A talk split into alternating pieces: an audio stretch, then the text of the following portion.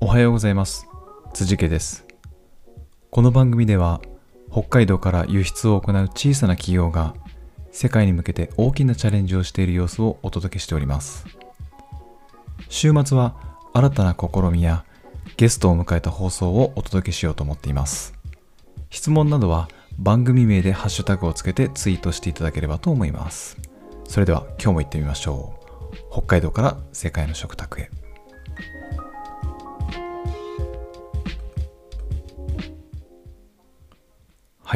えー週末はですね、えー私自身が苦手だと思っていることとか、えー後回しにしていることを取り上げています。はいまあ、いろんな企画をちょっとやってみようかなと思ってるんですけど、えーまあ、ただちょっとリスナーの皆様にはあの1ミリも役に立たないかも しれないなというのが、えーちょっと心配です。まあ半年後とかにあの振り返ってみてあのあ結構本の内容とか理解してるなとかあ成長してるなみたいなことをこうなんか感じることができたらあのいいかなと思っていますんで、えーご容赦ください。はい、で昨日は、えっと、積んどくの解消ということで、えー本の紹介をしてみたんですけど今日はですね、えー海外のちょっと時事ニュースとかも読んでみたいなと思って、えー Your Week in Asia というタイトルをつけました。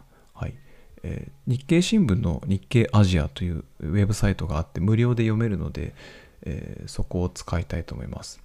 でここに1週間どんなことが起きたのかっていうあのまとめてるとても見やすいサイトになっていたので、えーこれをちょっと紹介したいなと。で、まあ、なぜあの私が英語を勉強しているのかっていうのはちょっと平日のエピソードで、え話そうと思いますので、今日は、え本文を進めたいと思います。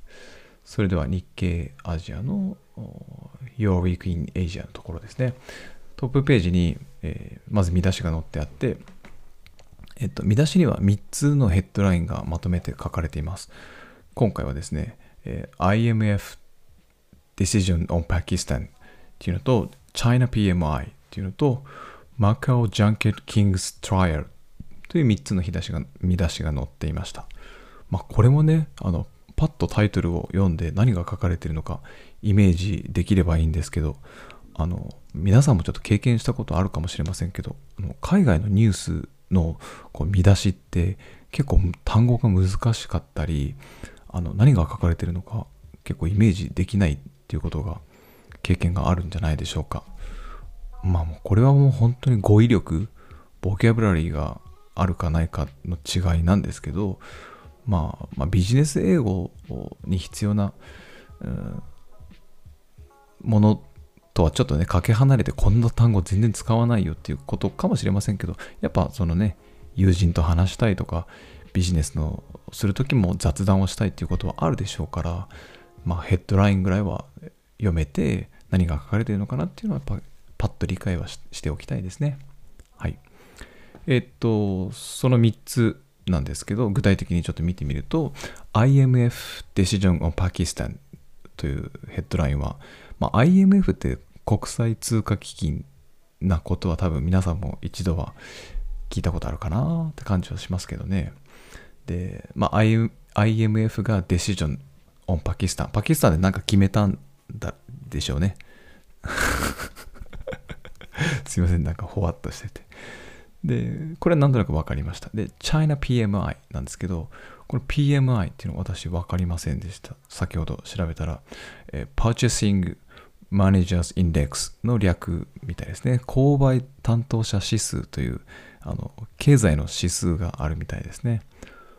まあ私たち聞いたことある指数で言うと、なんか消費者物価指数とかですね。そういう指数がありますけど、それの似たようなものかなと。えーどんだけ人々が購買をしたのかとか、上がったのか下がったのかみたいな指数のことを言ってるんだと思います。はい。まあ、それの報告なんでしょうね。China PMI、中国の購買担当者指数の発表でしょう。で、最後が、えー、マカオジャンケットキングストライアルなんですけど、これ全然わかんなかったですね。トライアル、なんかマカオのジャジャンケットキング、ジャンケットっていう王様がトライアル、なんか試したのかなみたいな思ったんですけど、調べたら trial に、えっと、裁判という意味があるんですね。なので、えー、マカオのジャンケット王の裁判、裁判の行方みたいな見出しなんでしょうね。はい。まあ、こういうのも本当、語彙力、えー、トライアルに裁判という意味があるかないかっていうのを知ってるだけで全然違うなっていうふうに思いますね。で、これ、あの、調べるだけじゃなくて、調べると同時に、あの、今活用してる暗記というアプリを使った、単語帳のアプリを使って、えー、覚えていこうと思いますので、まあ、調べたら暗記に登録する、そして復習をするという流れでやっていきたいと思います。で、暗記については、えー、また別に技術ブログの方で使い方とかをまとめようと思いますので、えー、そちらの方をご覧ください。すでに、えー、暗記ってそもそも何なのっていう記事はもう書いてアップしているので、えー、ブログの方を読んでみてください。はい。えっと、そしたら今回その trial っていうウェブ単語をウェブリを、えー、ネット辞書で調べて暗記に登録します。登録するときに発音も登録するし、えー、trial, trial っていう単語を使った文章もカードに、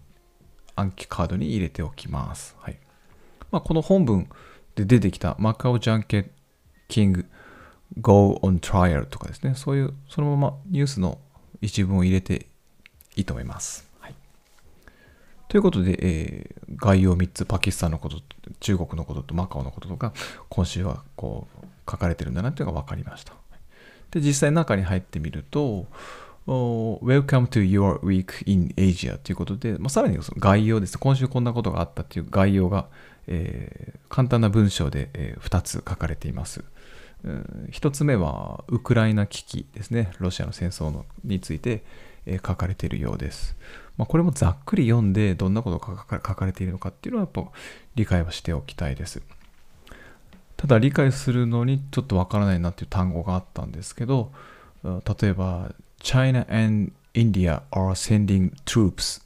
ていう文章があるんですけど、この troops っていうのが、えー、全然わからなかったですね。チャイナとインドが何か sending 何か送ったんだろうけど、何を送ったのかなっていう感じです。で、troops っていうのは軍とかあの兵隊とかっていう意味があるんですね。なるほどなと。はい。で、もう一つ、ちょっと難しめの単語なんですけど、invasion という単語がありました。Russia's invasion of Ukraine。ロシアが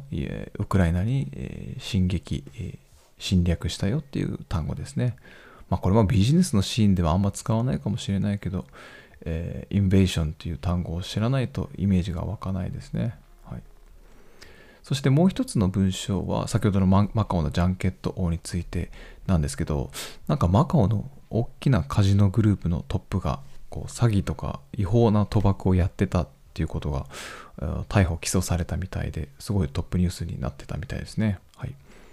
でこの文章では特に、えっと、チャオチャオっていうこのジャンケット王の名前なんですけどチャオ is facing charges including fraud, money laundering and illegal gambling という文章でした。えー、Chao is facing charges. この face, facing charges っていうのが起訴されるっていう意味ですね。はい。えっ、ー、とまあ私たち私が英語を勉強している理由はそのビジネスの英語では友人と雑談するっていう感じなんですけど取引の時に Have you ever been facing, facing charges? お前罪に問われたことあるとか起訴されたことあるなんて話は多分しないと思うけどはい。まあ、ニュースとして facing charges っていう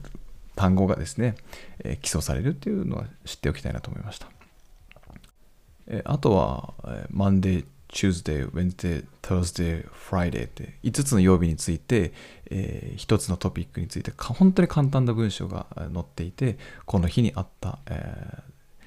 事件、ニュースっていうのが紹介されてました。とても分かりやすかったんで、これ引き続きやっていこうと思います。